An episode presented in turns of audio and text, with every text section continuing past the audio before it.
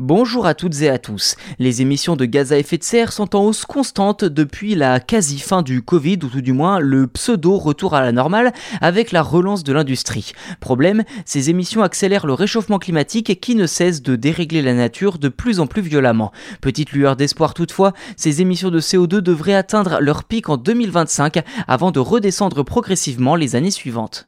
D'après l'Agence internationale de l'énergie, AIE, les émissions mondiales de gaz à effet de serre devraient atteindre un point haut en 2025, notamment à cause, je cite, d'une réorientation profonde des marchés mondiaux de l'énergie depuis le mois de février et le début de la guerre en Ukraine.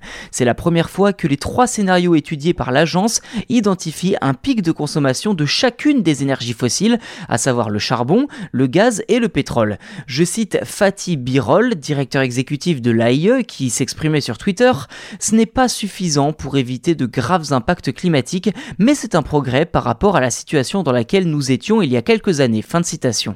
Dans le scénario central, qui se base sur les engagements déjà annoncés par les gouvernements en matière d'investissement climatique, comme l'Inflation Reduction Act aux États-Unis, Fit for 55 et Repower EU en Europe ou encore Transformation verte au Japon, les émissions mondiales de CO2 plafonneraient à 37 milliards de tonnes en 2025, puis descendraient à 32 milliards de tonnes en 2050.